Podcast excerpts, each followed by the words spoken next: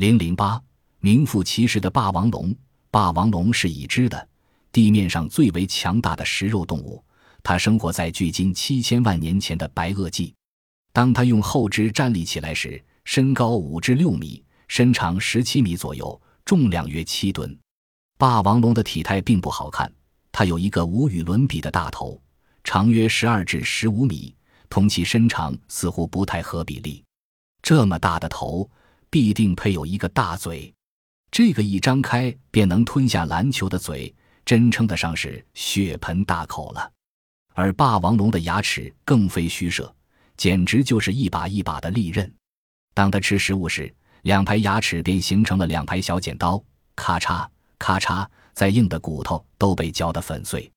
撕咬起来，单打独斗，谁都不是其对手，只有落荒而逃。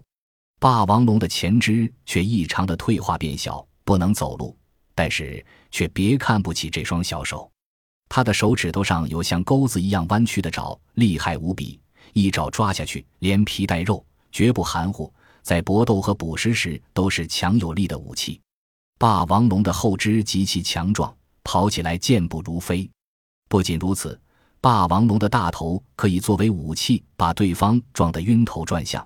它那条粗大结实的尾巴，既可以用来作为奔跑行走时的平衡器，又能起杠杆作用，使其前扑的力量大增。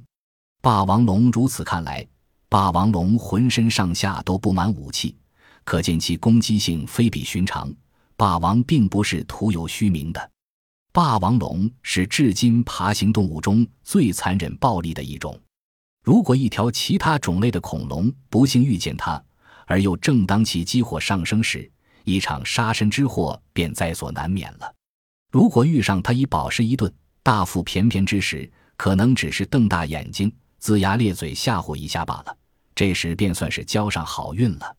霸王龙在整个大家族里声名狼藉，口碑极差。而他也理所当然地充当起这一霸道而凶残的屠夫角色，可以想见，当时的恐龙世界是谈霸色变。